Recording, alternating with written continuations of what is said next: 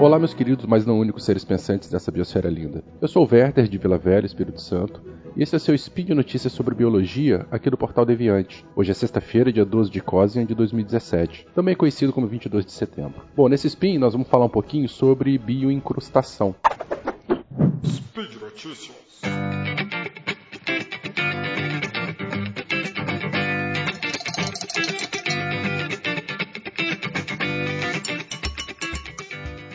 Primeiro estudo que eu quero apresentar para vocês é sobre o efeito de estruturas dos compostos químicos de gorgônias filogorgia dilatada em comunidades bentônicas.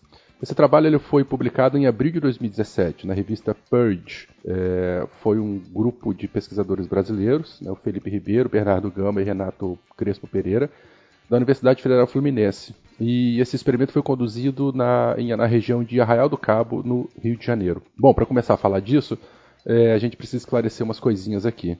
As gorgônias, né, a filogorgia dilatada é uma espécie de gorgônia, endêmica da costa brasileira. E gorgônias, elas são octocorais. O que, que é isso? São é, quinidários, né, é, que possuem oito tentáculos em cada um dos seus pólipos. Cada indivíduo tem, então, oito bracinhos, daí o nome octocorais.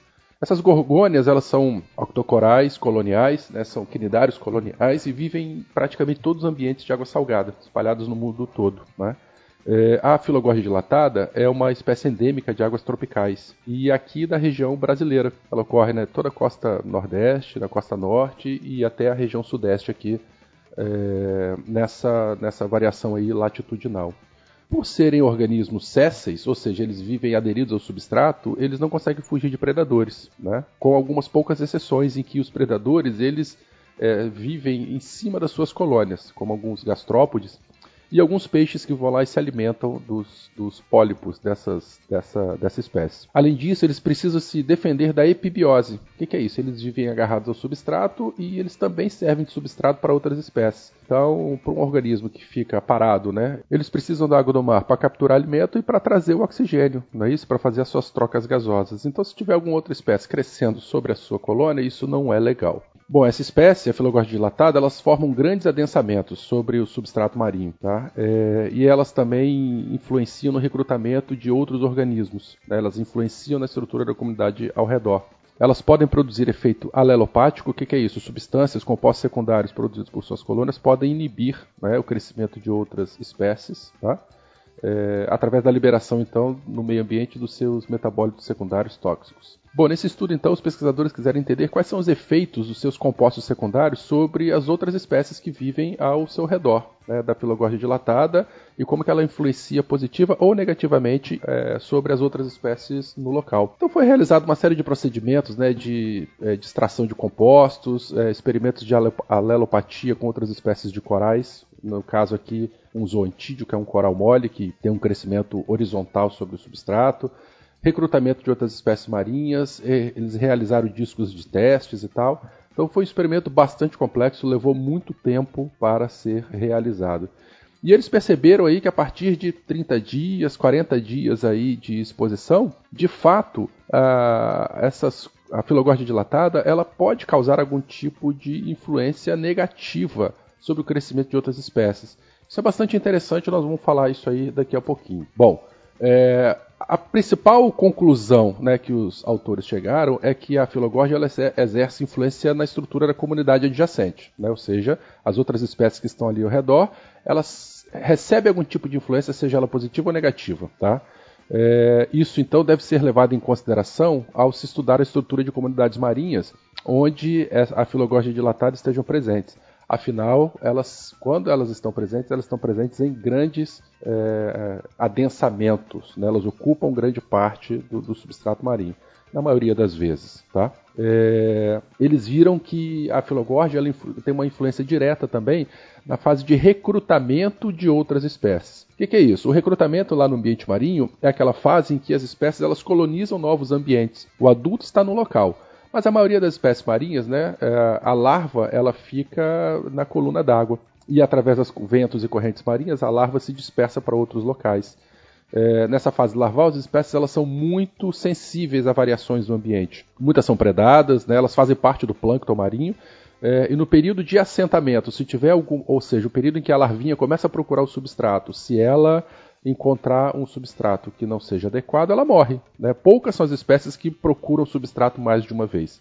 É, ou seja, então a filogosta dilatada ela influencia diretamente nessa fase de recrutamento. É, nesse trabalho, os extratos brutos da filogosta dilatada inibiram o crescimento de algumas espécies com estruturas calcárias, né? algumas espécies que têm tubos ou carapaças. E também de uma outra espécie muito comum aqui, que é o Palitoa caribeorum. É um zoantídeo, também é um quinidário, mas ele é um coral mole, ele não tem estrutura carbonática. Isso também é bastante interessante porque eu vou falar logo na sequência. Uma outra coisa também que eu não mencionei anteriormente é que existe uma espécie de equinodermo invasor, um ofiuroide, uma, aquelas, ofiuro são aquelas estrelinhas do mar com os braços moles. Eles crescem sobre a filogorgia dilatada. É uma espécie que veio de, de outro local, foi introduzida aqui no Brasil e a filogorgia ela não exerce efeito inibitório no crescimento desses organismos. Ou seja, é, essa espécie invasora ela é tolerante a, aos compostos secundários da filogorgia e isso é bastante interessante para uma espécie que vem colonizar um novo ambiente. Né? Ela não tem predador, não tem nada que inibe, então isso favorece o seu mecanismo de dispersão. Esse é um fato bastante interessante que a gente precisa levar em consideração, porque né, as bioinvasões é, são um problema muito grave, tanto no ambiente marinho quanto no ambiente terrestre, é, em que a gente precisa se preocupar isso aí no futuro muito próximo. Tá? Já temos muitos casos de bioinvasões, trazendo uma série de prejuízos ambientais e financeiros econômicos, e o mesmo acontece no ambiente terrestre, né?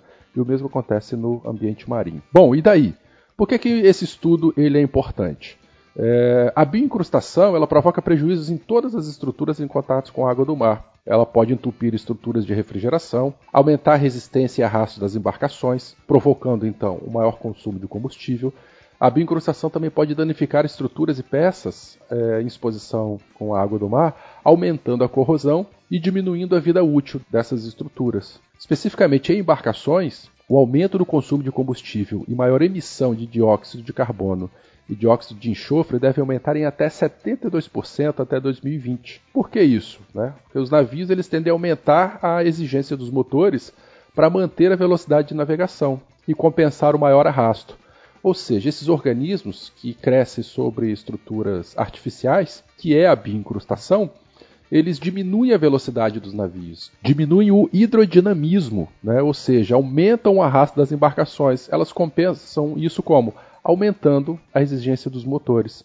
Isso é tão sério que é, existem estimativas que falam de 5,7 bilhões de dólares anuais na prevenção e no controle da bioincrustação. Né? Tamanho prejuízo que ele causa para a indústria naval. Atualmente, como é que se faz para controlar né, isso aí? É, basicamente, existe a prevenção com a aplicação de tintas anti-incrustantes. Então, antes da estrutura entrar em contato com a água do mar, ela é recoberta né, com, uma, com várias camadas de tintas com é, compostos químicos específicos, é, compostos biocidas, tá, que são chamadas as tintas então anti-incrustantes, é, que elas não impedem, mas elas retardam a bioincrustação de, de atacar essas estruturas.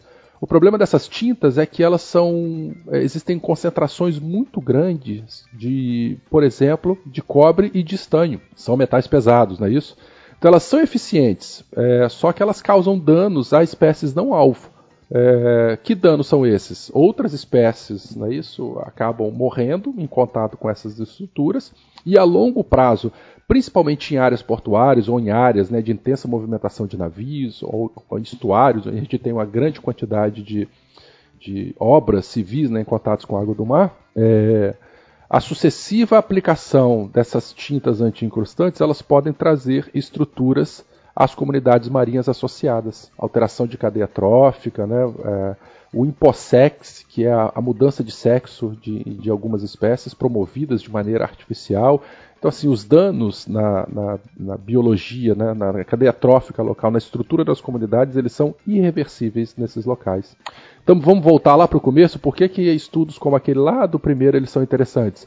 Porque eles visam identificar e testar a eficácia de outras substâncias naturais menos agressivas do que essas tintas envenenadas, essas tintas tóxicas, né? é, que podem levar a importantes descobertas ou a descobertas de novos compostos tão eficientes ou menos danosos e também mais baratos, tá? Porque o, o prejuízo, não é isso? E os gastos com manutenção e controle, eles chegam aí a quase 6 bilhões de dólares anuais, como a gente já viu anteriormente.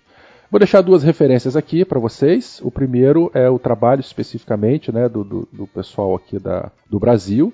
E o segundo foi um artigo publicado em agosto de 2017, que foi uma mini revisão, que fala sobre é, produtos naturais e, e anti-fouling, né, ou é, anti-bioincrustação de organismos marinhos e os seus sintéticos análogos. Né? Então, basicamente, eles comparam a eficiência de compostos naturais e artificiais. Bastante interessante. Bom, gostou? Tem alguma sugestão de pauta, algum artigo que vocês queiram que seja comentado? Entre em contato comigo aqui no verterk.gmail.com ou lá no Twitter, arroba verter, Então é isso, galera. Um grande abraço, um beijão e continue aproveitando aí o nosso spin do Deviante. Tchau, tchau.